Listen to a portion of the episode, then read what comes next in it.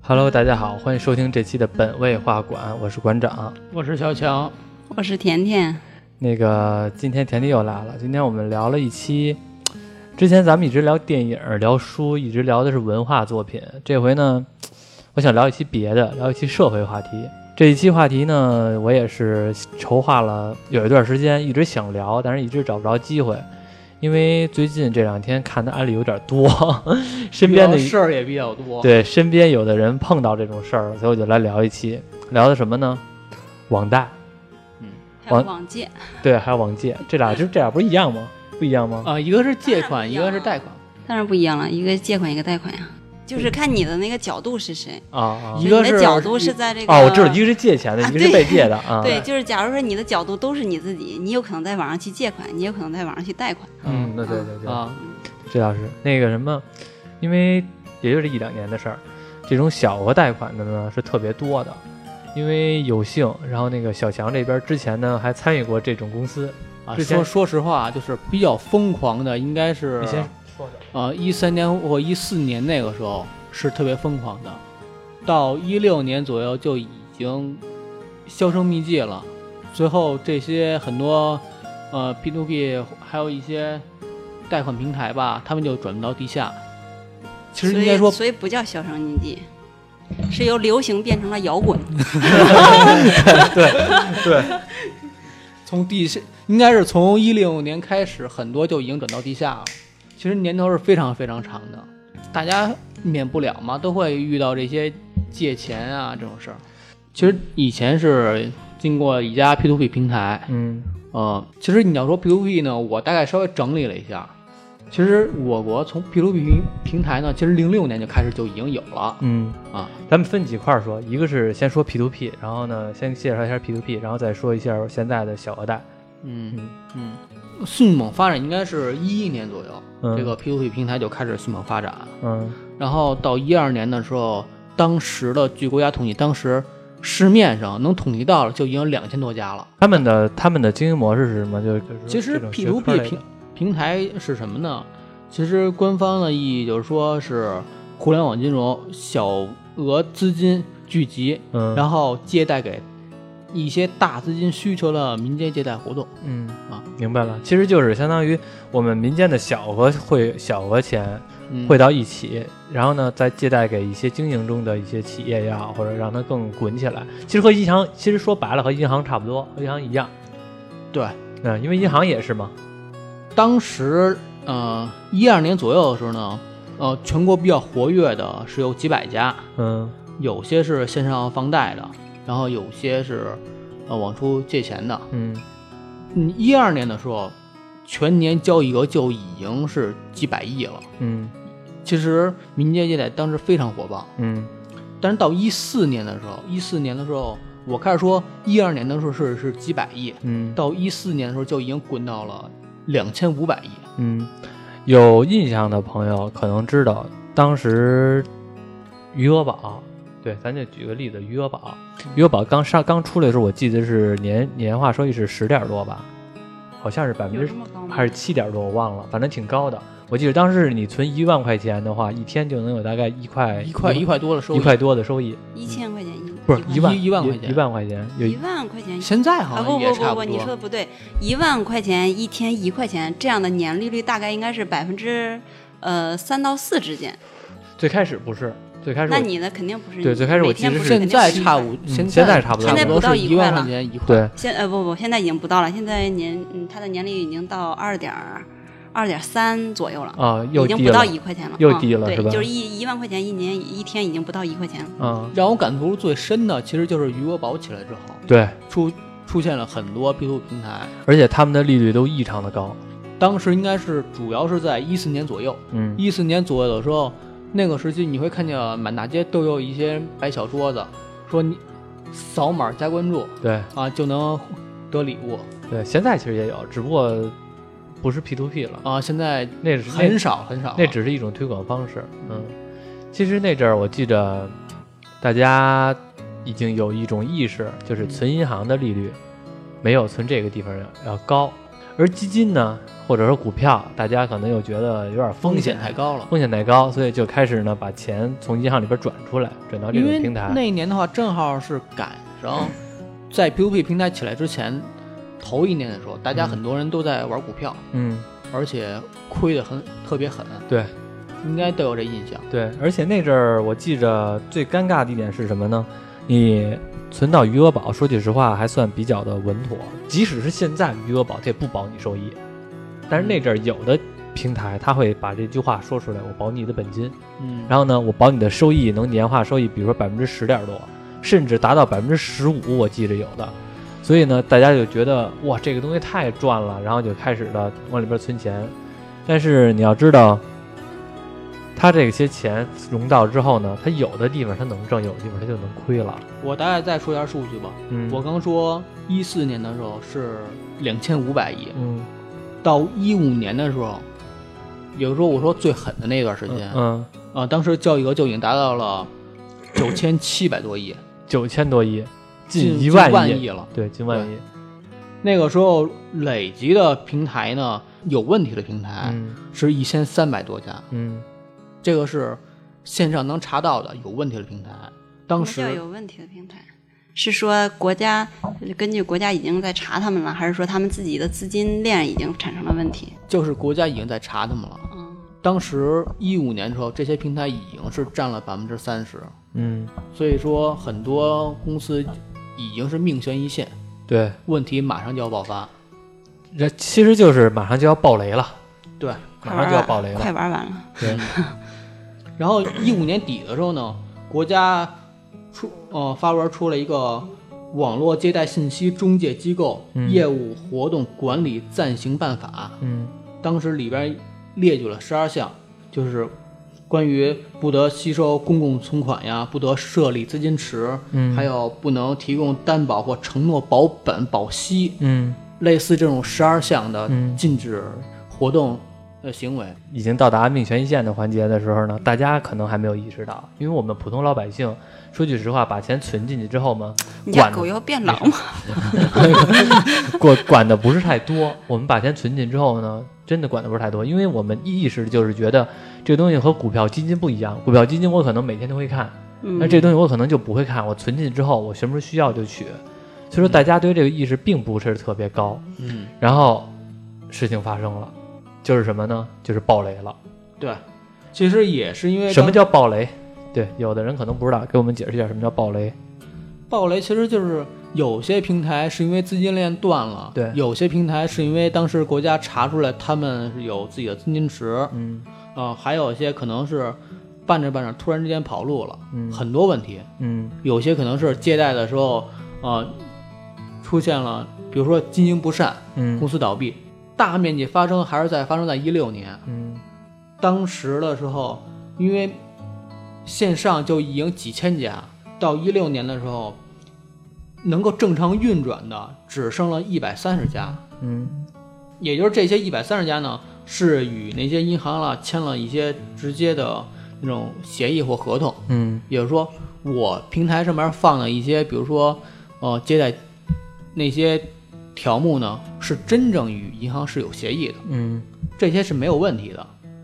当时这些平台只占了全网的百分之五，等于有百分之九十五其实都是有问题的。对，嗯，这百分之九十五出现了暴雷情况下，那带来的直接后果其实就是我们的钱没了。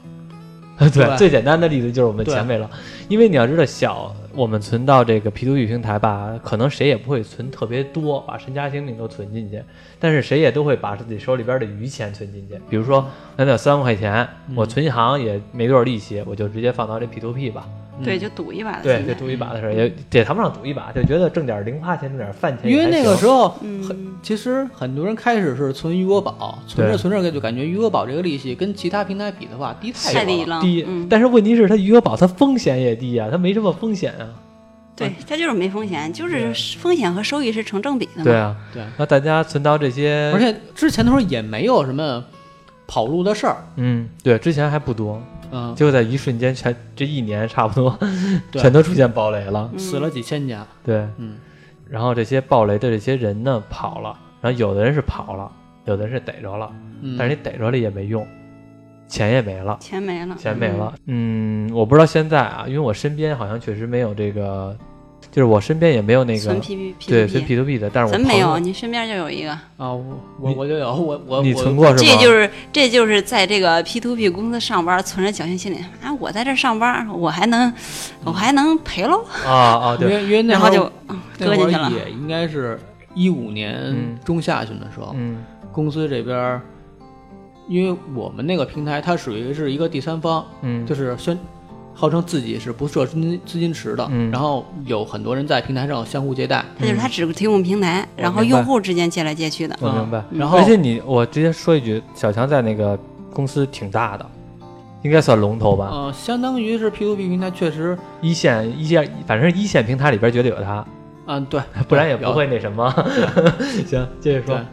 呃，所以当时有很多在身边借贷的人就突然之间消失了，嗯而且当时我们遇到的情况是，曾经在上面借的人，是突然消失了几百个用户。嗯这几百个人，他们每个人都掌握着几十或几百万的资金，嗯也就是突然之间就蒸人间蒸发了，嗯，是在同一时间。那我觉得就是他们上边还有一个庄家，对，有可能他们本来就是一个庄，对，本来就是一个庄，嗯只不过呢分散成一百多个或者说几百个用户散庄，嗯让你觉得这是这是几百户，其实他们就是对一个户。对，这个就是事就儿，是他就是利用这个平台对来揽这个资金了，对，嗯就是他是在这个公司提供的一个正规的平台上干一些不正规的对、嗯事情。这种事儿啊，反正我身边也有一个朋友，他呢现在也失踪了，也找不着了。嗯他是怎么回事呢？我一特别好的朋友，曾经呢毕业之后没有工作，然后就去找工作，找工作之后呢，进了高利的行业，也就是高利贷的行业。他是借钱的，嗯他是借钱的，但是他底下呢借了大概四五个人。他刚开始呢是正常的，是能有收益的，别人还是给他收益的。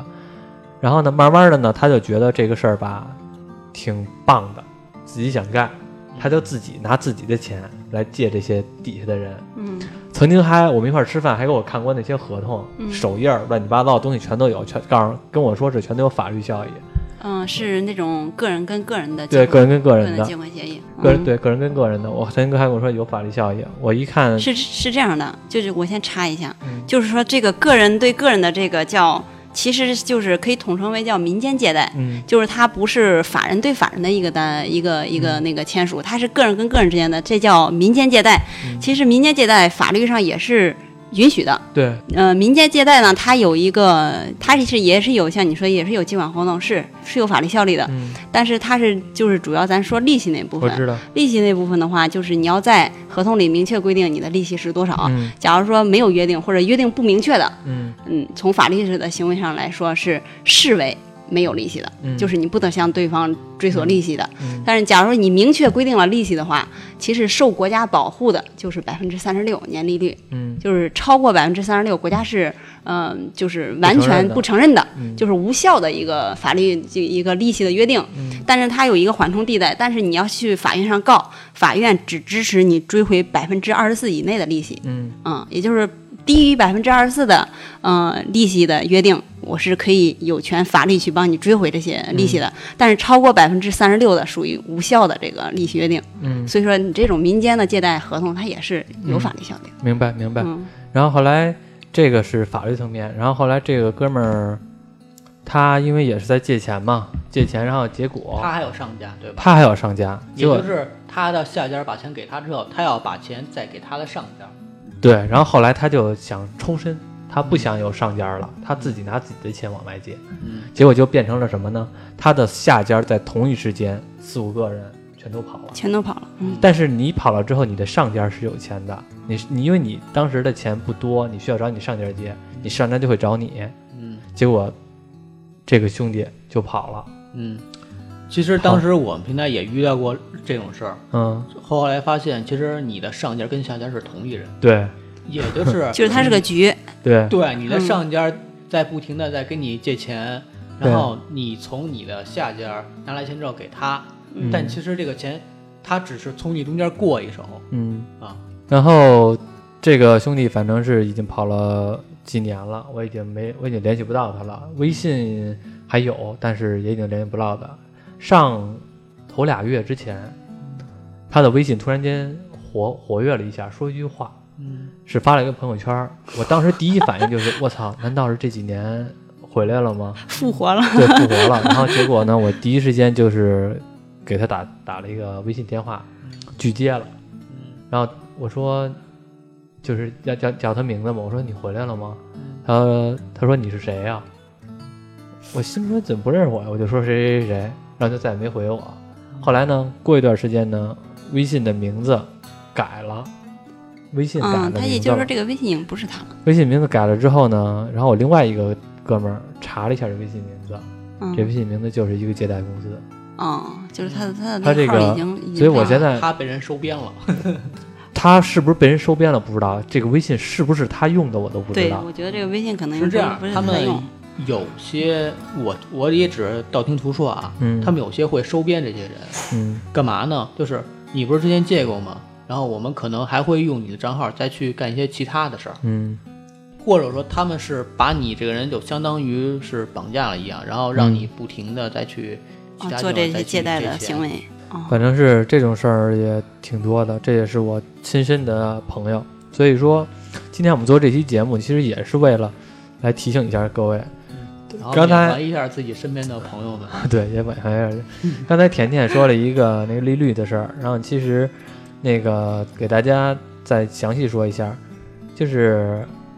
呃，刚才甜甜说的是一个有两个关键数字，一个是百分之二百十分四之，二十四，一个是百分之三十六。嗯现在百分之二十四就是国家承认的，嗯三十六以下其实啊是对都是可以的，三十六以下都是是可可以以的，的年利率百分之三十六对都承认，但是呢，受保护的是百分之二十四。对你要是说这部分利息你没收回，嗯，你就是你要去法院告，嗯那法院我只帮你追回百分之二十四的部对分，。嗯然后有一个甜甜没说，就是假如说它的利率已经完全百分之高于百分之三十六了那，也主要说的是，如果你还了，嗯你还了高于百分之三十六的部分，比如我现在借一万块钱，嗯今年我一共还了五万块钱，就是是是这样的，我知道你的意思。对就是所有民间的借贷，就嗯只要不是法人之间的哈，这种个人行为之间的这种民间借贷，假如说我已经还了超过百分之三十六的利息了对，你可以去法院告，申请追回百分之没错超过三十六以上部分的利息，没错儿，可以要求追回。对，没错儿，嗯就是比如说现在有一些听众，他可能受这些小额贷的影响，比如说我现在一共就借了五千块钱，我结果还了好几万了，那嗯我现在觉得后悔了，你去法院告去，你多还那部分能给你追回来。对，就是法院是可以给你追回对的。这点是跟大家说明一下。然后，让我们聊聊小额贷，就是说这几年我们为什么聊小额贷啊？因为是最近也是接了一电话，嗯，接了一个同事的电话，不是同事电话，说错了，接了一个催收的电话。对对，因为我并没有借钱，我先说一下，我并没有借钱，但是我接到一个催收的电话。但是你朋友借钱了，对，但是我一个现实中的朋友借钱了，他给我接了这电话之后呢，他就先问我认识不认识这个人儿，我说嗯认识，我说怎么了？那人就说他在我这儿借钱了，紧跟着他就开始用一些脏话就骂，哔就哔哔哔嗯哔，嗯对对，就是开始消音的话，就就一直就一直骂我那个兄，骂我那哥们儿。嗯我第一反应就是说这个他妈的有毛病啊，我就给他挂了嗯，啊，然后他再也以没为打是过。骗子是吧？我不我不会以为是骗子，嗯因为我已经知道这些事儿了。嗯而且后来我给那个兄弟打电话，他也跟我说了，确实是借钱了。嗯他借的钱数，说句实话没多少，他跟我说具体数字我忘了，也就一万块钱吧。大家想想，也就一万块钱。他但是他已经还了多少呢？已经还了十多万了。嗯那可可能有的人说了，我操，你有病啊？为什么几万块钱还十多万啊？嗯还那么多钱啊，是吧？你还本金或者还利息不就得了吗？因为到后来就是他，比如说，如果你要是还不上，他会有逾期，嗯逾期的话呢，它的利息会滚得特别高，会滚得特别高之后呢，你要说你不还还不行，为什么？有的人脸皮薄，他会报你的通讯录，报你通讯录之后给你的亲朋好友好友打电话，但是你可能说我自己独一个，我不怕，那那是你的事儿。但是有的人像我们这边的，在在这个一个城市生活住，身边都会有一些亲朋好友，你家里人，你的父母已经年迈了，你可能觉得无所谓，你父母承受不了这个压力，他就只能一直往下还。那这个问题，我想起了一段话，这个东西是我今年看那电影儿韩寒的那部《飞驰人生》，嗯里边有一句话，是我觉得反正挺有感触的，叫“成年人的崩溃是从借钱开始”。那其实就是说，这个太实际了。就是说我们成年人，像比如说现在我和小强也算成年人了，我们其实说早起算了，我对早算了。你们俩不算，呃算老年人吧，是吧？ 说句实 话，啊我们你说是中年人， 说句实话啊，我们想找别人，想找兄弟们借钱，能借着，绝对能借着。但是我们为什么不找兄弟们借钱，找小额贷借钱呢嗯？因为我曾经是个大老板，我说我跟你这儿借五千块钱，对嗯，就是有点跌分儿是吧？有点受不了这个这 个这个啊你从感我这儿觉。借钱，对，我行，但是我要从你这儿借钱，你说啊，曾经你是给我打工的，我再从你这儿借钱，这对，面子过不去。对，所以说这个是我觉得像我们这种成年人或者中年人吧，有一个问题，因为我那个兄弟他也是中年人，所以就是感觉，一个是这个，还有其实家里边有底儿，站着对房躺着地的，而对且借钱这事儿还没跟媳妇儿说是吗？没有就完全是，其实就他就觉得，哎，我从这里面我借一万块钱，我临时过一下手，对缓解一下，对嗯、所以想着是我这星期借了，我下星期就还上了，对就没这事儿了。对他心里是这样的心理是吧？对，对，但其成实年人的崩溃是从大男子主义开始的。 也对也对也对 但结果就中套了。对，小强讲的，这就是捡起了面儿丢了命是吧？嗯其实我跟馆长当时也遇到过类似这种事儿，嗯也知道他们大概是怎么玩儿的。嗯就是他们一般他们会设一个呃做一个 APP，嗯然后在一些论坛呀、网站上做一些推广，然后就会有人打打电话打进来，就是说，哎，你这儿能不能借钱？好，那你借多少呢？啊，我们这儿可能就会设一限额，比如说我们最高借一万，就跟他说说我们这边儿年化是按国家规定百分之二十四走的，嗯但是，啊、他不会这么说，他会说我们是按国家规定百分之二十四，他不会说年化，他们经常会用一个扔一个烟雾弹说这是国家规定，但其实国家规定是年化百分之二十四，嗯他们跟你说是我们借你钱，你一周之后还我，也就是你他一周还百分之二十四，对，它变成了周化百分之二十四，对嗯，就是他偷换了概念，他其实就是蒙蔽你，因为就是对咱们一般的人，其实不是学这个财会专业的人啊，他对这个利率其实他不是那么的敏感，对嗯他不是特别敏感，他就是百分之二十四，好像也没多少，我就借一周嘛，对，是吧？百分之二十四挺多的了，这还没多少，我操，就是当你当你就是非常着急用钱，嗯非常着急用的非时候常着急用的时候，那一人家说了嘛，最高借一万，那就是我下周还，顶多就是多还两千四百块钱呗，对就是对就是两千四百块钱就是我的面子，啊对，我我对吧周一借一万块钱，我下周一的时候我还一万加两千四。对，但是他们还会有另外的一个套路，什么说那个我们这个平台先帮你把手续费扣了，对也就是你从我这儿借一万块钱，我先给你扣掉两7600，千四，对嗯嗯，扣掉两千六，嗯你下周之后直接还一万就行。他们对会这样，对让你觉得啊，行，那我是真的是借了一万块钱，但其实到手的是七千六。对，所以说也很鸡贼，然后他们还会有下一个套路，一个星期之后给你打电话，说那个，哎，哥们儿，钱准备好了吗？嗯那个还我们平台吧，嗯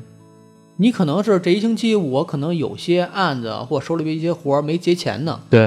然后就说，哎，你能不能拖一下？他们那边很好商量，嗯就说啊，没关系，但是我们这平台这边儿是就得必走一须个流程是每周就要还，所以嗯你能不能你先，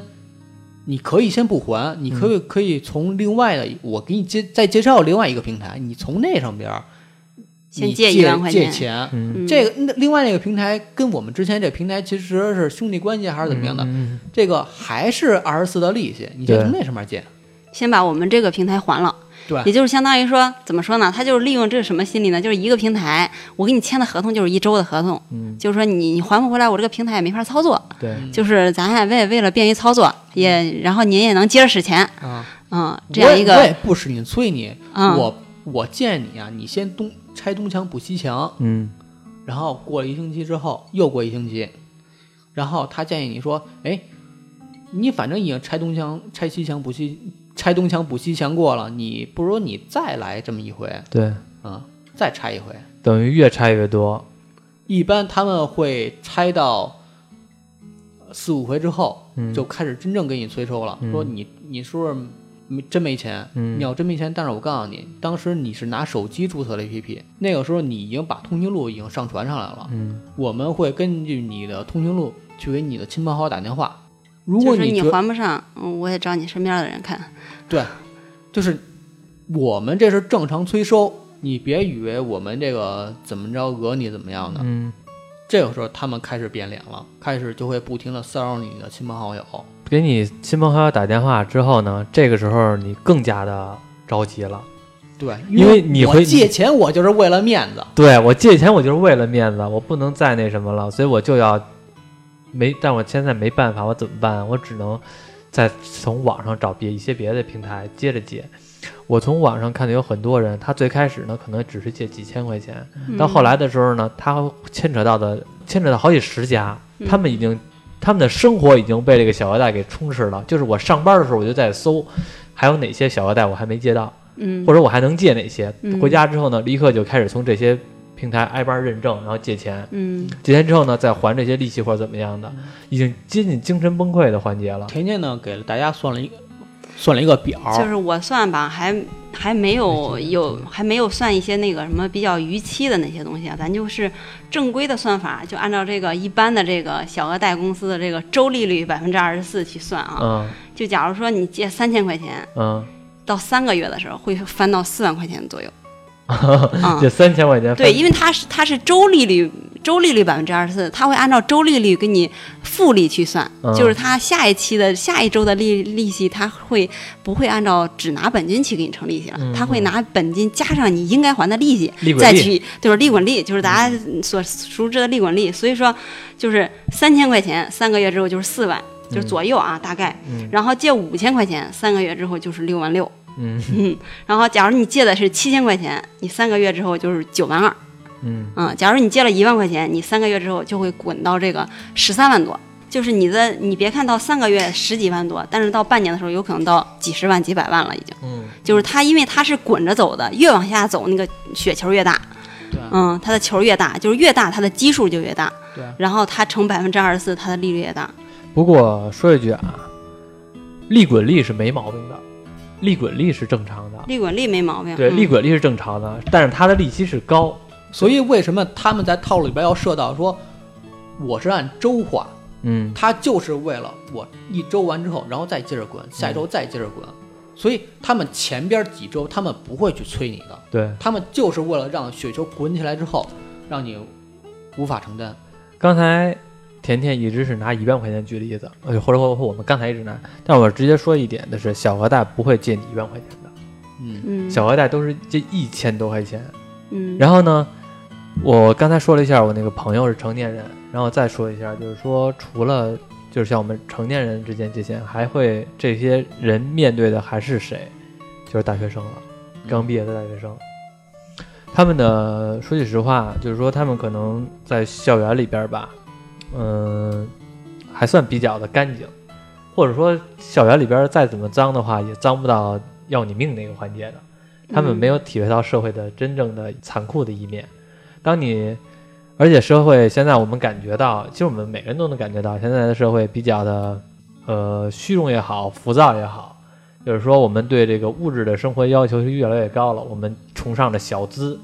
崇尚着 崇尚着什么轻奢，对吧？崇尚什么奢这侈生活？这已经是精神精神的对啤酒了。学校其实就是大家经常会说了校园贷。对，为什么会有校园贷？其实就是因为成年人，比如说有有些学财务的，有些接触过这方面东西，所以大家心里边有一个警惕。但是学生很多的是没有这个警惕的，对，所以这些平台黑手就伸向了这些大学生。嗯其实更多是大学生，因为大学生普遍都是离家在外。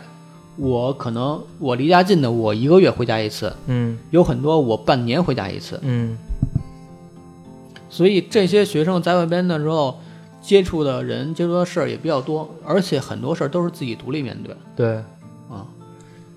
有的人吧，就像比如说新出一手机，想要，但是钱不够，那怎么办、啊？卖肾， 行， 你看来你不是借贷的人，所以说那个接待人是跟你俩肾都没了的人。不是，呃，我我特别想说什么呢？校园贷他们的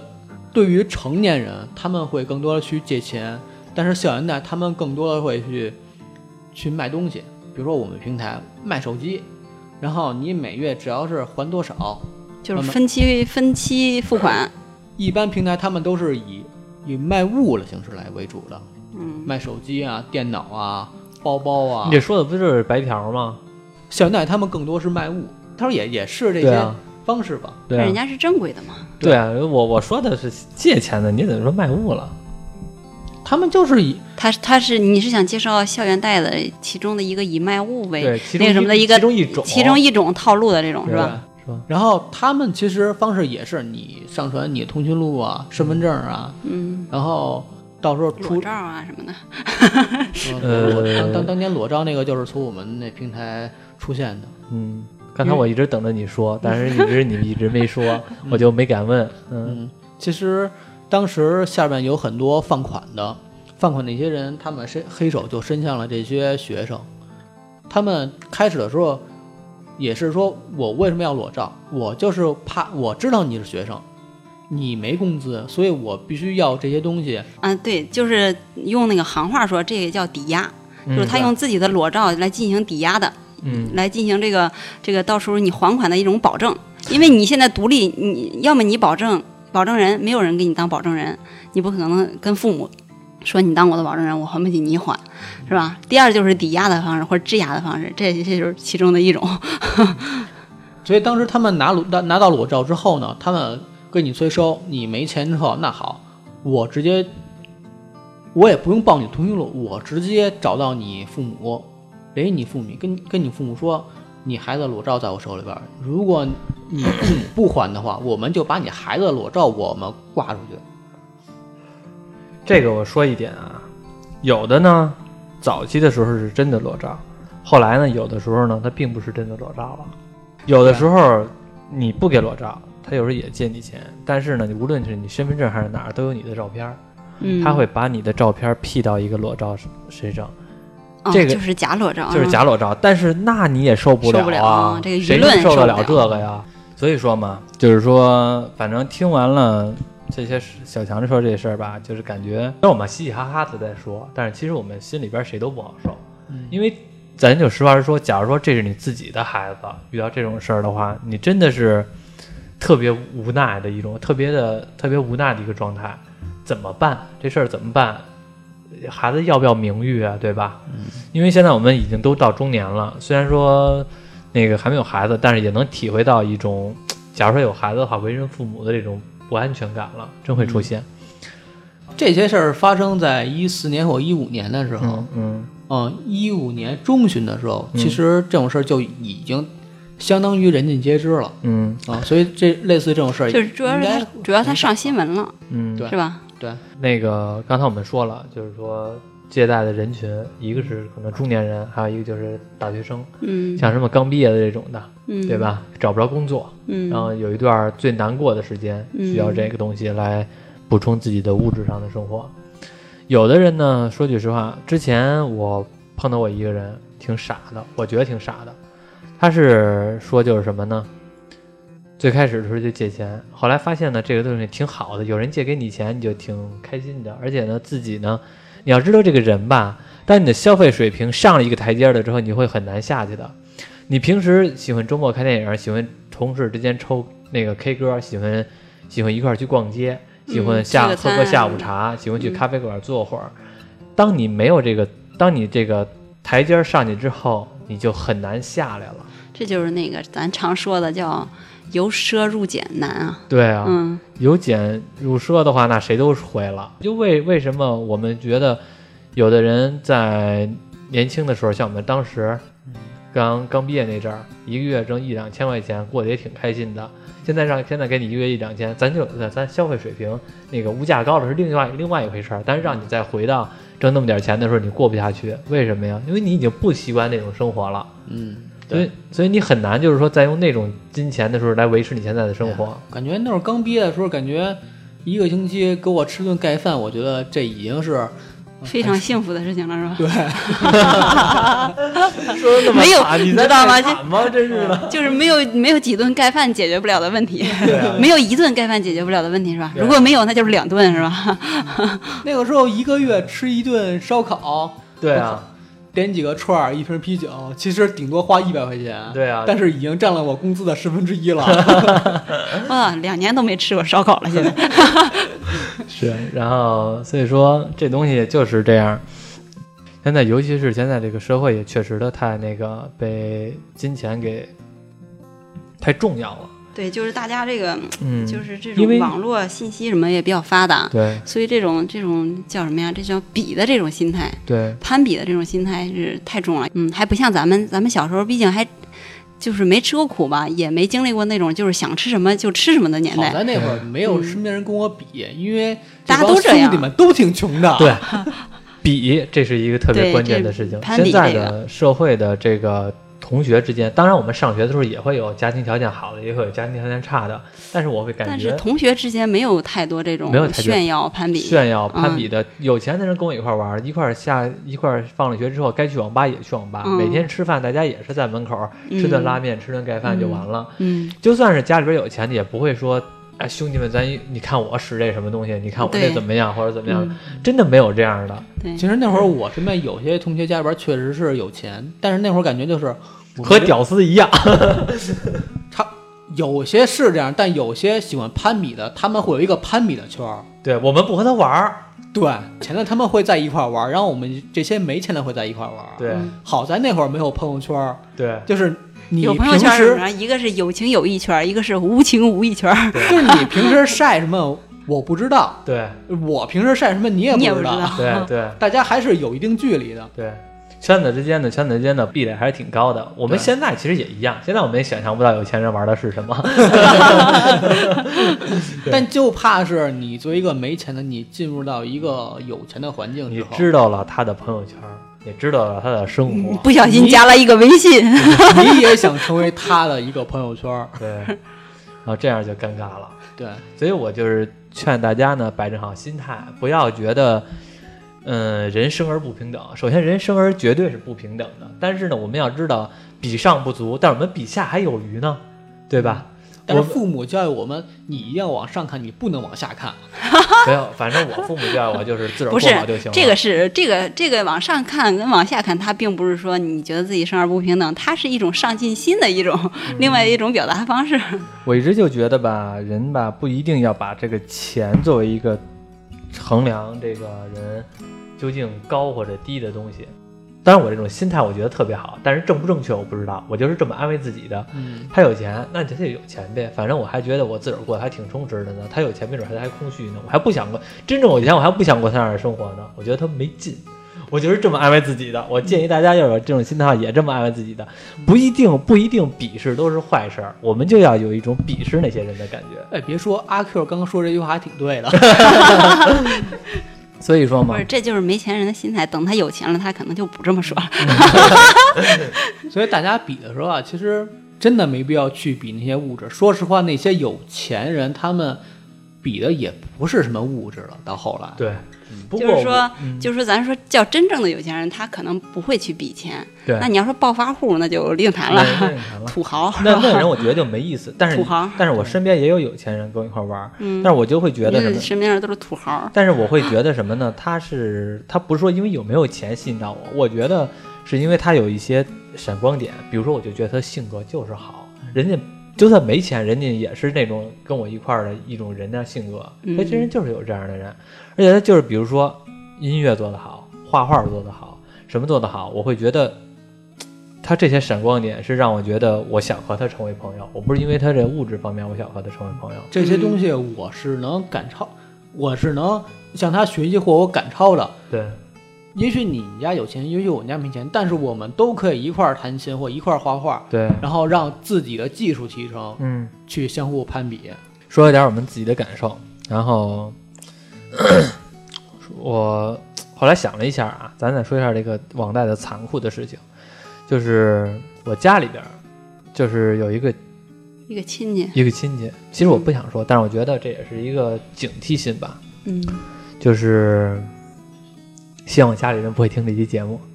就是我家里人有一个人是我一个亲戚，是我的长辈，因为呢也是被这种贷款吧给玩进去了。具体怎么玩的呢？我就说白了，其实都是套路。套路差不多，就是刚才我们说的套路差不多，被玩进去了。结果呢，这个人呢自杀了，就是我的亲戚自杀了。其实当时你跟我说这件事儿的时候呢，你跟我说说这个人当时欠了好多钱，具体欠多少呢？家里边人没说。对然后又过了一年之后，当时是法院开庭之后，对然后就对没了。对，但是我有一个疑问啊，嗯，像像你亲戚这种借钱，他这个利率应该是也是超过了这个民间借贷法律规定这个利率的，嗯那他应该是不受法律保护我的。跟你说啊，就是这种事情啊，有的时候它是道理是这个道理，但是有的时候事儿真到你面前的时候啊，这人就容易慌。现在现在咱们仨人谁聊遇到这种事儿呢，都知道一大概的流程，我们逻辑上都能说得通。嗯，但是当这个催收人进你家里的时候，你就慌了。而且，如果你的心理素质要差，咱就说，有的人心理素质好，有的人心理素质他就是差，遇见事儿他就容易慌。当他这个几个人进你家的时候，人家说什么就是什么了，人家让你签什么合同你就签什么合同了。其实是这样的，如果说这些真的是能走法律程序的话，嗯法律判下来什么样那就什么样的话，嗯那这帮催收的还有什么可干的？对我直接请个律师不完了吗？对啊，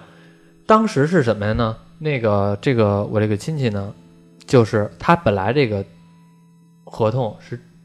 是和他没关系的，但是当催收来他家的时候，强迫他签了另外一份合同。当时最开始那初步的合同是和他没关系的，是他能摘干净的。当催收来他家之后签第二份合同，他就摘不干净了。这件事在法律上就已经认可了。换句话说，他把这个本金给干掉了，嗯利滚利的钱变成了借钱了。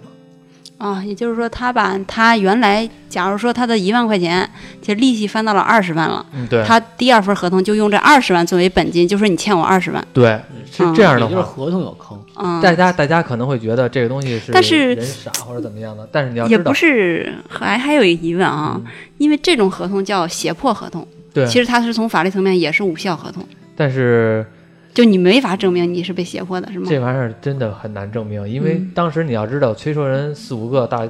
大秃瓢儿是吧？光着我我可以纹着给你身讲一下催收他们是大概怎么一个流程。然后后来呢，结果我这个亲戚呢，在开庭的时候他已经知道结果了，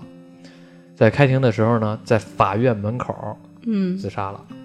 具体怎么自杀了嗯我都没法说了，就是反正是自杀了。然后呢，你要知道这个东西有一担保人，嗯他的担保人写的是他的母亲，嗯也就你没是了，你没了，你解脱了。这钱你还要还，你的母亲要还的，嗯，所以说崔秀子依然会找到他母亲。嗯现在呢，他的母亲呢也过世了，因为是嗯可能生病。但是我说句实话，我觉得这个病和这个跟这件事心理情，压力有挺大关系的。嗯而且我记着当时 你，当时你还跟我说过，他家因为北京的嘛，嗯，还赶上拆迁了。对按按理说，我曾经欠了一笔钱，那我拿房子抵押，我应该是能还上的。嗯但是利滚利之后，房子都没了。他是怎么回事呢？拆迁的话，嗯、大家可能也听说过，就是北京拆迁呢，其实给的钱是不少的，就是可能给个几百万，但是还给你两套房，对吧？嗯还看你是家里是的是，OK 的，嗯，他也算过这个钱还给这个这边的贷这个借贷公司借贷公司这个钱呢、嗯是能还上的，但是有一个问题，你现在是是失信人，嗯，你现在你的法律上，哦，换句你话会说，进黑名单，对你是进黑名单的，拆迁的这个钱是打不到你的手里的，嗯打不到你的手里，然后这相当于 你你有钱你没法还。嗯你必须得把这个贷款这个钱还了之后呢，这个拆迁款可能才能打到你的手里。嗯嗯这个，而且我说一下，我这个亲戚吧，确实也比较的，比较的不好言语，而且就是说呢，你家里边的人呢，不知道他欠了到底多少钱。嗯，我我知道他欠了多少钱是在什么时候呢？是这个人过世的一年之后，我才知道他究竟欠了多少钱。嗯所以说，你就要知道这个这个人他把这些事儿埋在心里，埋在了埋了多久。那你也嗯就是刚知道没多久呗。对，你要知道，人遇到事儿吧，要跟对方、要跟亲朋好友、要跟亲戚要说。现在有些大学生或者说有些接待的人呢，他不说，就是有些你不说的话呢，你老自己进死胡同，没人给你商量，没人给你支招，你就容易一步棋全都走错了，一步错就对错就步步错。你要说的话，你要找个律师，你要找个朋友，嗯，亲朋好友有人懂的话，都会能给你介绍一个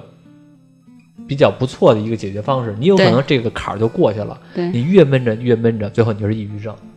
说实话，就比如刚刚说过那些套路贷啊，那些嗯都是违法的。嗯，如果他们真的去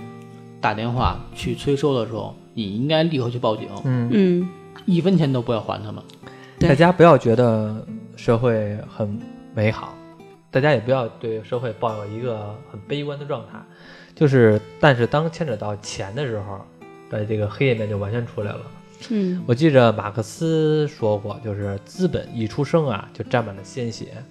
当利润达到百分之十的时候，他们就蠢蠢欲动；当利润达到百分之五十的时候，他们就铤而走险；当利润达到百分之百的时候，他们就敢践踏人间的法律；当利润达到百分之三百的时候，他们敢于冒绞刑的危险。嗯，所以说，大家要知道，非法的事情在这个社会有很多，不要觉得他们离你很远，不要觉得我是一普通老百姓，我就会碰不到。我们不说别的，我们接电话诈骗都一大堆，对吧？对，所以说，这个事情挺严重的。其实你正常从银行贷款，如果你是没有什么征信问题的话，你还是很容易的。对，然后银对行要的利去率一些也正规的非常平台低的嗯，就是虽然这期节目聊这么多这种 P to P 也好，这种小额贷也好，感觉大家大家会感觉，按说所有的网贷公司是不是都是骗子？不是，现在也不是，，就是我们只是揭揭露了里边其中一些对他嗯，不合法的一些这种自己小作坊的这种，所以对说大家就是借钱和贷钱还是一定要去这种正规的平台。呃，其实呃，现在据国家统计呢，P to P 平台目前与银行就是与银行系统直接对接的平台呢，现在嗯有三十九家，嗯嗯，也就是这三十九家是完全合法，完全全合法没有正问正题规的。的平台。嗯相对于曾经火爆时期呢，只占了百分之一点七。嗯嗯嗯我再说一下啊，就是说，我不知道有没有人在现在就是受这方面的影响，就是说，如果你借了钱了，有的时候我不知道该说不该说这种事儿，就是当你你说吧，说吧当你姐借了这个钱了之后，你会到那个你已经还了一部分，嗯，你就真的不要再还了。嗯这东西如果说指的是非法的话啊就一定要走法律的途径。对，对，不要通通过个人，不是不要不要妄想通过个人的这种途径来解决。假如说真的是发现被套路的话，有的人借了三千块钱，已经翻几嗯到个了月几十万几，个月之后就没准就几十万了。嗯因为甜甜已经算过了，嗯就是雪球3000越滚越3000大块钱几个月之后还多少钱？嗯嗯一个月还多少？三三个月还多少？现在有兴趣的就在百度上查“网贷空格自杀”，能看到很多很多的案例。嗯，我随便一搜，真的就是那案例我都看不过来。嗯，就是所以我要知道现在这个东西离我们很近。然后，但是我只要说一句啊，现在其实网贷公司也不好做。 为什么他们也不好做呢？因为大家都处于一个灰色地带。都属于灰色地带。你借钱非法，我放款也非法，对，那就会变成什么呢？我最后不比的还就是谁狠。就就是比的谁狠。有的真的，有的真的人是挺狠的，他可能嗯借完钱之后他就是不还，嗯那他也就不怕通讯录，那你就得弄啊。你说，因为刚才我们说的一直都是小额贷，我们要知道现在没有暴力催收，暴力催收的话都是暴力催催收是违法的。对暴力催收是绝对违法的。嗯，谁要是上你家暴力催收你，现在打幺幺零。就算我给你打恐吓电话，这也都是非法。所以他们催收会怎么干呢？他们催收是会拿着合同直接来你家，然后跟你讲这合同是对不对，嗯你看里边条款嗯是不是当时你们签的是一样的？嗯他们你要没钱，那我就在你家坐着，嗯我会让你打电话想法儿把你爸妈圈进来，也就是嗯把你爸妈骗到你们家，嗯我们当着你爸妈面儿去谈这件事儿，嗯让你自己出去找钱去。嗯我以软禁形式，我拘留你爸妈哼。他们是为了躲避软禁这件事儿，是怎么软禁呢？是我把你把你父母软禁到你们家，嗯嗯也就是我在你们家，那你能说我是软禁吗？然后他们会不停的骚扰你父母身边的邻居，是父母是你他这个借款人周围的朋友吧？他们会去你家，还有你父母家，他们都会去，然后嗯骚扰他们之间的邻居，他们会哦想方设法的把你家弄得非常非常乱，嗯，但是他们绝对不会用任何的暴力手段。我但是会对你心理阴影造成非常非常大，比谁也暴力催收严重多了。咱都是普通老百姓过日子的，谁能受得了这种事儿啊？嗯，然后就是有的人啊，因为我在网上能看到有一些人，他会说什么呢？大家有专门有一种人，他会撸羊毛，嗯，就是这件事儿，其实我不想谈，就是说我一定要奉劝大家，千万不要想着这件事儿。因为我当时我一同事他也是被人套路了，也就是借上家给下家，这样借来借去，然后突然之间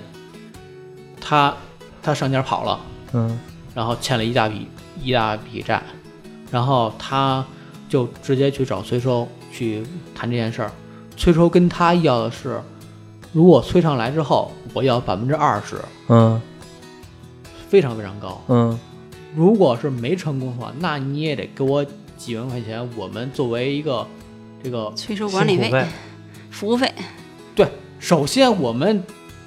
坐飞机也好，还是开车，我也得去那儿。对，然后到那块儿之后，我也得打点周围各种关系，嗯，万一他们家石头比较硬的话，嗯我得需要联系当地的一些人，嗯，是这些钱，成本非常高。其实就是服务费，而且大家要注意一点，就是说一般的小额的话呀，它不会上门催收的。我们刚才说的是上门催收，那些就是以前的暴力催收，小额贷一般它不会上门催收的。嗯但是我要说的是，我不是说把这事儿说的小了一点儿，这件事儿也挺大的。就是它虽然不会上门催收，但是我们的日子是要过的。你他恶心你这一点真的，对他们那些手段我听了之后，真的，你打我一顿，我可能我都能忍，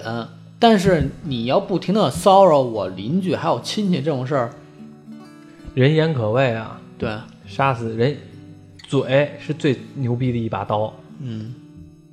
其实还有很多例子，有时候我在这期节目我都不能讲，因为我觉得讲了我怕有些人听了之后吧，我觉得这件事儿不好，所以我不有有有有的时候不能讲。然后那个，我想起一件事儿，就是之前我因为有的人可能或者说听过我之前节目，可能我会说过，我之前是在一家游戏公司，大家也可能知道，就游戏公司呢后来。这几年吧做的不是特别好。然后呢，我们公司呢就做了一个小额贷的事儿，嗯就是换句话说，我曾经也在小额贷公司待过。但是当我意识到这是一个小额贷的公司之后呢，我怎么做了呢？我们俩离职同时离职了，你 别你别把你说进去啊！我这我这特地把你摘干净了，好像。 对啊，后来我做件什么事儿呢？我就直接离职了，因为当时我的老大说，他跟我说了很多，说我们这个不是那个非法的，嗯我们这利率怎么嗯我怎们么是样正，规的，就怎么怎么样，然后说如果他要是不还的话呢，我就是只要这概率能控制住，不还就不还了，我们不我会们暴力为的几。千块钱也不至于找他要去，对，我们为几块钱，我们也不去找他要去，或者怎么样的。嗯嗯我也我也知道他这公司可能真的没有那么专业，虽然说句不好听的，就是没有那么催强大的催收团队，没有那么专业。嗯，嗯我也知道，但是我就受不了这个行业，嗯因为我就立刻的我就离职了，怎么跟我说我都没我都没有再干。嗯因为我刚才我说了两个例子，一个是我亲人，一个是我兄弟，是我真实经历过的事情，所以我现在对这个事情是特别抗拒的。这也是我为什么做这期节目的原因。我们本来一直都聊的是影视，聊这点，突然做这期节目很怪。然后反正是就是馆长以血的教训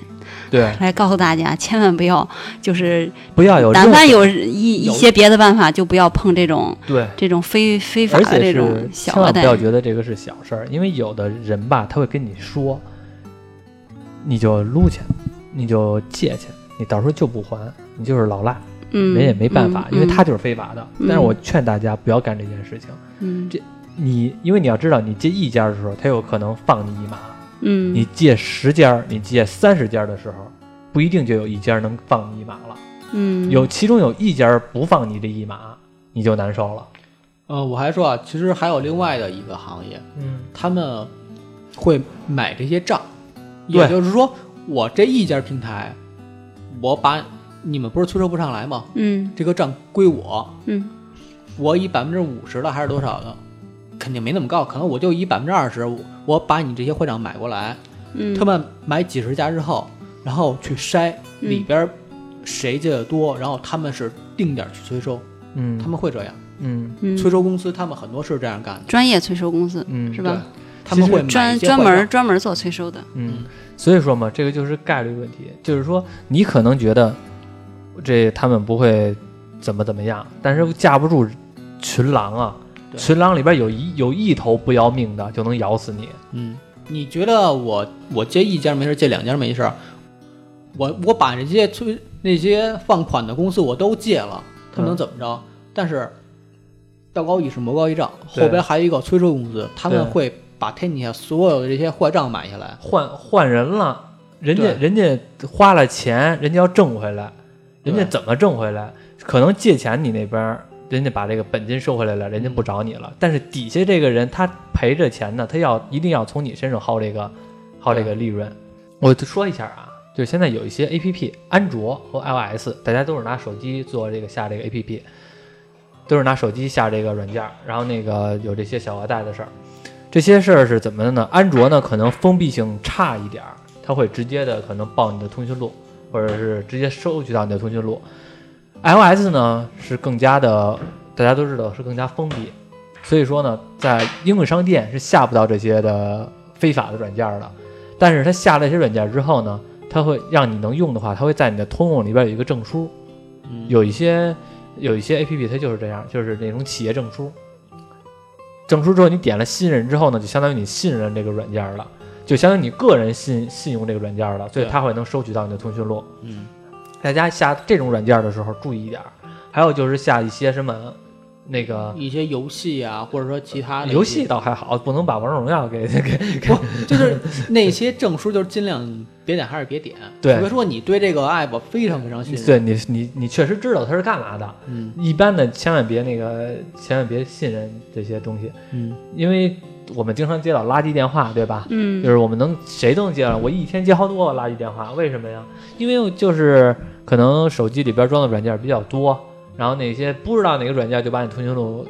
卖给别人了，然后那些垃圾电话就找你。嗯但是你要知道，这些还是垃圾电话是小事儿， 那万一有大事儿的时候就麻烦了，嗯就大家注意一点这些东西。嗯，甜甜这边就是你说我这边给大家分享一个案例，就是就是我们那个老家那边吧，嗯就是它也是一个一个一个市吧，嗯他那边就是在也是在三四年前的时候，就是非常盛行这个，就是叫小额贷嗯这种、这种，大家都注册各种这种叫，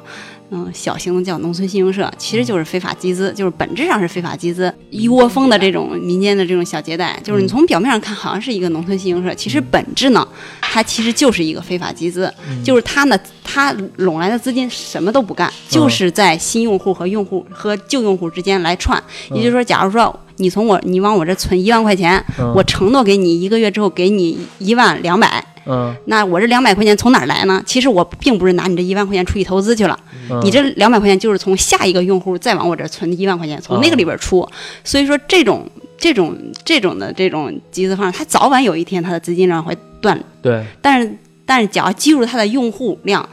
特别大，它就断不了，对因为它有源源不断的用户新的进来，然后然后我也可以。支付你就是足够支付前一个用户的利息，也就是说嗯你，其实你吃的利息都是后来的用户存进来的钱，明所以白他的钱没动，明白嗯，全部都没动，他也没拿去投资，也所以他也不会有失败，他就是早晚有一天是会资金链断的，嗯因为他这个钱没不没有用来生钱，他只是就是这个就是这种方式来来来运转，金字塔模式其对，实有点其实就是传销啊，这跟传销不一 样，传销它也是在骗用户，但它这个就是我自己是一个信用社也好，还是什么这个金融机构也好，你把这些钱给我，我假装说我拿你这钱我去做什么项目，做什么工程，然后挣了钱之后，我返你， 我返你利息加本金，嗯但其实这个利息加本金是怎么来的呢？它不是从项目中挣的，嗯它是从一些对啊新用户儿这就是对啊你说的那个庞氏骗局吧？对啊对啊其实跟这一样个就是庞氏骗局一样，但是它的需求是什么呢？需求是我必须要自己建一个资金池，也对就是把所有钱都放在这里面，然后老用户的钱到期之后，我要从里边拿出钱去去给这些老用户。嗯，这我知道。嗯，这些事儿好在是啊，我觉得这两年就是说，虽然这种事儿很多，但是我感觉现在已经开始有趋势管这些了。对我说的这个其实一是直在在管，就是我说的这个事情，就是小强说的是在 P to P to P 这种 A P P 出来之前，嗯在我们那边是就是这种非常多，就是就是多到什么程度呢？就是就是后来当然都是大家法律已经查了啊，已经该进去的都进去了啊，嗯但是钱都没了。嗯，就是，但是为什么？就是我也说，我也在跟家里人讨论，我说就是基本上每一家都损失了钱，我们家也损失了很多，基本上每一家都损失。就是有百分之八九十的用户都是贪图这种高利，都都是存这种侥幸的。我就就是他刚开心的时候，他总不能说开完半年他就倒吧？我跟你说，我大家可能心里边都知道这件事儿，但是大对家他谁就都想的是自个儿不是那最后一家对儿，，就是大家都是这种侥幸心理，就是觉得哎呀，他不弄总不俩可月我能就，走，对我弄我我挣点钱我就走就完再了。下一个月我就走。对再下啊一对对个月对，我就是大家就都是这走种心理，但是到最后呢，基其实基本上百分之八九十的嗯用户，就是我们那边啊，能覆盖到这么大的量，都都是多多少少都存了这种、嗯这种高利的这种这种机构，嗯，然后呢，就是哎，我特别想知道，就是这种平台，你觉得最长的一个存活多长时间？就是我最最长的一个特别长，最少有有六年以上。啊，就是这个公司为什么存这么长时间？它是，嗯，就是还早于我说的这个这种蜂拥而至的这种用户之前，人家就已经存在了四四五年了。啊，明白了。就是说他这嗯一第一家个，吃螃蟹的人，对，他是第一个吃，在我们那边是第一个吃螃蟹的人。当时可能就是他一直没倒，我超过记三得年都没当倒。时你说，就是你们那儿黄的时候，应该是一四年左右嗯，差不多一四一五年吧。啊。嗯，所以如果说它存活了六七年的话，那应该是零几年、零五年左右可能就已经开始存在了。对，而且利率非常高，就大家想不到的高，它是三年翻番。哇，就是说你，你现在放五十万进去，三年之后你就可以拿一百万走。嗯确实有这种拿一百万走的，就是真的，我们那儿真的就是就是把家里的全部的这个积蓄全搭进去了，就是我就赌一把，嗯因为马上儿子要结婚了嘛，需要买房买车，我就赌一把。就把这五十万放进去了，真的是有拿走的，但嗯是那这这种用户非常第二少。年离了，然后就是，然后大部分的用户还都是都是亏一些的，就是到最后一些的钱没拿出来嘛。其实，但是说你说这么大用户都没有都亏了钱了，那大家肯定会有一些这种集体的这种反抗啊什么的。嗯，说为什么会没有呢？就是我们也是 就是也好奇嘛，也是跟家里人说过问过这个问题，家里人说，嗯、这个问题很好解决，因为有百分之六十的用户都是搞这个贷款的，全都搞贷款了，就是全都搞贷款其实了。大 家你说你没了钱，你还找没谁有要去？没有用户了，啊，没有用户了，大家基本上大家都在搞这个。大家全都是那什么 了，就对最后黄也是黄在这上面了，嗯就是大。你开赌场，我也开赌场。后来赌场跟赌场之间相互开始竞赛了， 大家全是赌场，没赌客 了，所以最后黄也黄在这上面了。嗯，对，就反正它那个呃量还是非常非常大的。嗯，我我我想说一下，就是他们这种玩法吧，也就是 P to P 也好，还是说民间借贷也好，这种玩法它不是什么新玩法，对，它学名叫庞氏骗局，嗯，也有说是金字塔，非得说出这四个字儿，这四个字儿又又不是谁不知道似 的，也是金字塔式骗局。对，这种模式你知道存活多久了？我知道，从犹太人造的，这对吧啊个犹太人犹太人设计的，也就是是还是吉普赛人，我忘了，啊，这这个这个是一九一九年时候对啊，就已经开始有了，嗯，就是庞氏骗局，这个是有一个叫查尔斯庞兹这么一人儿他是犹太人吧？发 啊发明的，对他是一犹太 人我。记着就呢嗯只有犹太人有这头脑，我跟你说。嗯，这个其实当当时的时候，它是三个月嗯百分之四十，嗯它这应该说是最高的了。嗯嗯，最高的。当时这个人他这个庞氏骗局，这个庞氏呢，他这个玩了一年多，后来黄了。嗯这应该是历史上第一件，就是被大家发现的。嗯你要说历史上最大的一件事儿，应该是麦道夫案。麦道夫这个人是当时当过纳斯达克主席，嗯这是美国历史上最大的一起诈骗案，应该是也是世界上最大的一起。嗯，炸了多少？啊炸多少，他的方式是非常隐蔽的，嗯因为当时嗯犹太人他们之间有一个棕榈滩乡村俱乐部，他是专门炸这个俱乐部里边人的，嗯因为这个俱乐部里边都是一些高级会员，嗯有钱呗，对，所以他门槛设的特别高，然后他也也非常清楚庞氏骗局该怎么玩儿，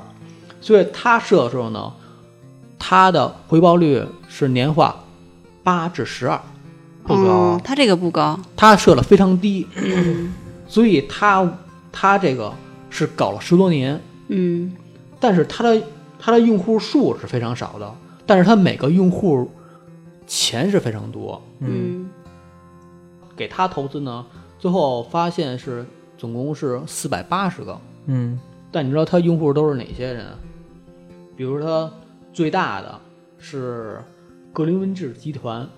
七十五亿，不知道，然后万通集团万通知道，三十三亿，嗯奥地利银行二十一亿，嗯嗯富通集团嗯十三点五亿，瑞士银行十亿，嗯汇丰银行十亿，哇然后还有一些零零散散的一些大企业家，最后诈骗金额累计起来是六百亿。我操，哇塞，你想啊，这六百亿是从四千八百个用户里边提取出来的，嗯，嗯，就是这人要算家 up，是这要算 up 值的话，就是没法算了。他们是 人家这还是对用户进行了信用信用评级， 对对对，因为他这个为什么他搞了十多年也没出事儿？因为他这个非常隐蔽，因为他只 是在他，即便你跟我投资，我也不要了，我必须是一个特别熟的客户，嗯他推荐的一些，嗯然后还有各种筛，筛完之后才可以投。但是大家这也别学啊，别说我也做一个特别隐蔽的。我然后跟你我跟你说，我我做这期节目，我特别担心，我特别担心呢，大家有的听众吧，就是可能会觉得自己有商业头脑或者怎么样的，嗯就是从我们这期节目或者之前不知道，或者是觉得我能做一个，无论是说做庄稼还是做怎么样的，就是说我特别害怕，就是有的人会有一些嗯奇怪的想法出现。对，所以我其实做这些问题还挺风险的。我劝大家，就当个普通小老百姓，真的就是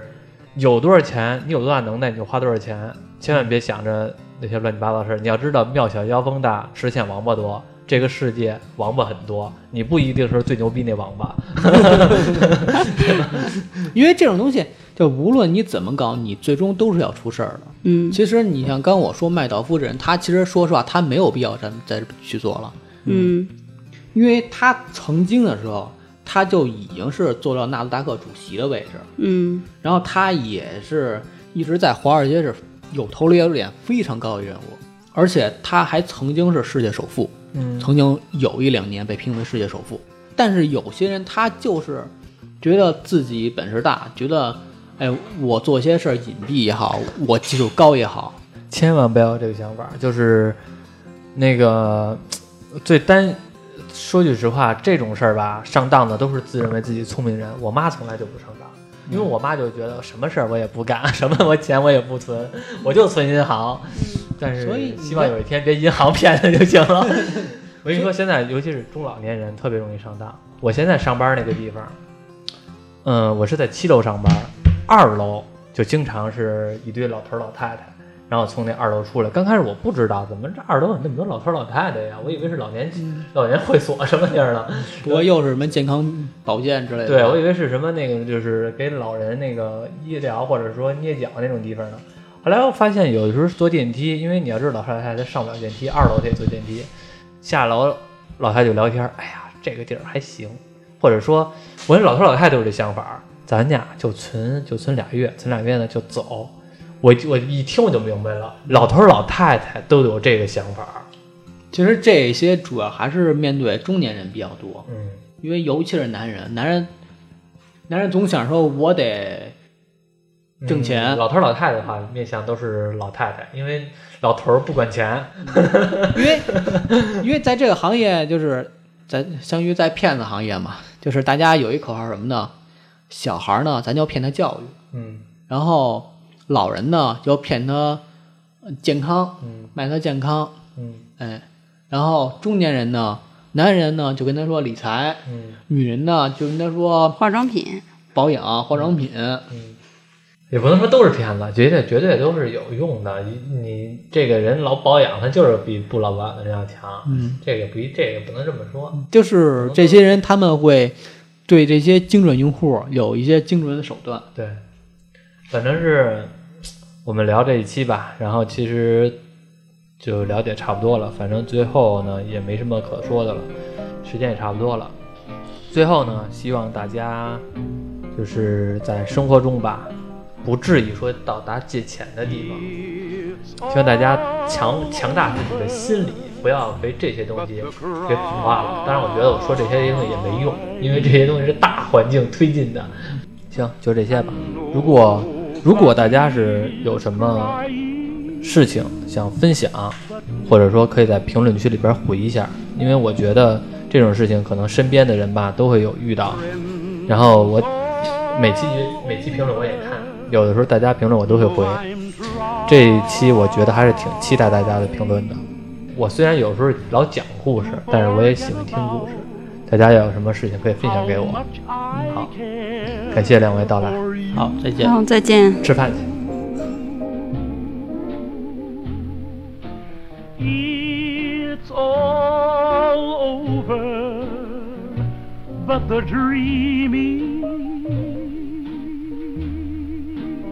dreaming. Poor little dreams that keep trying to come true. It's all over,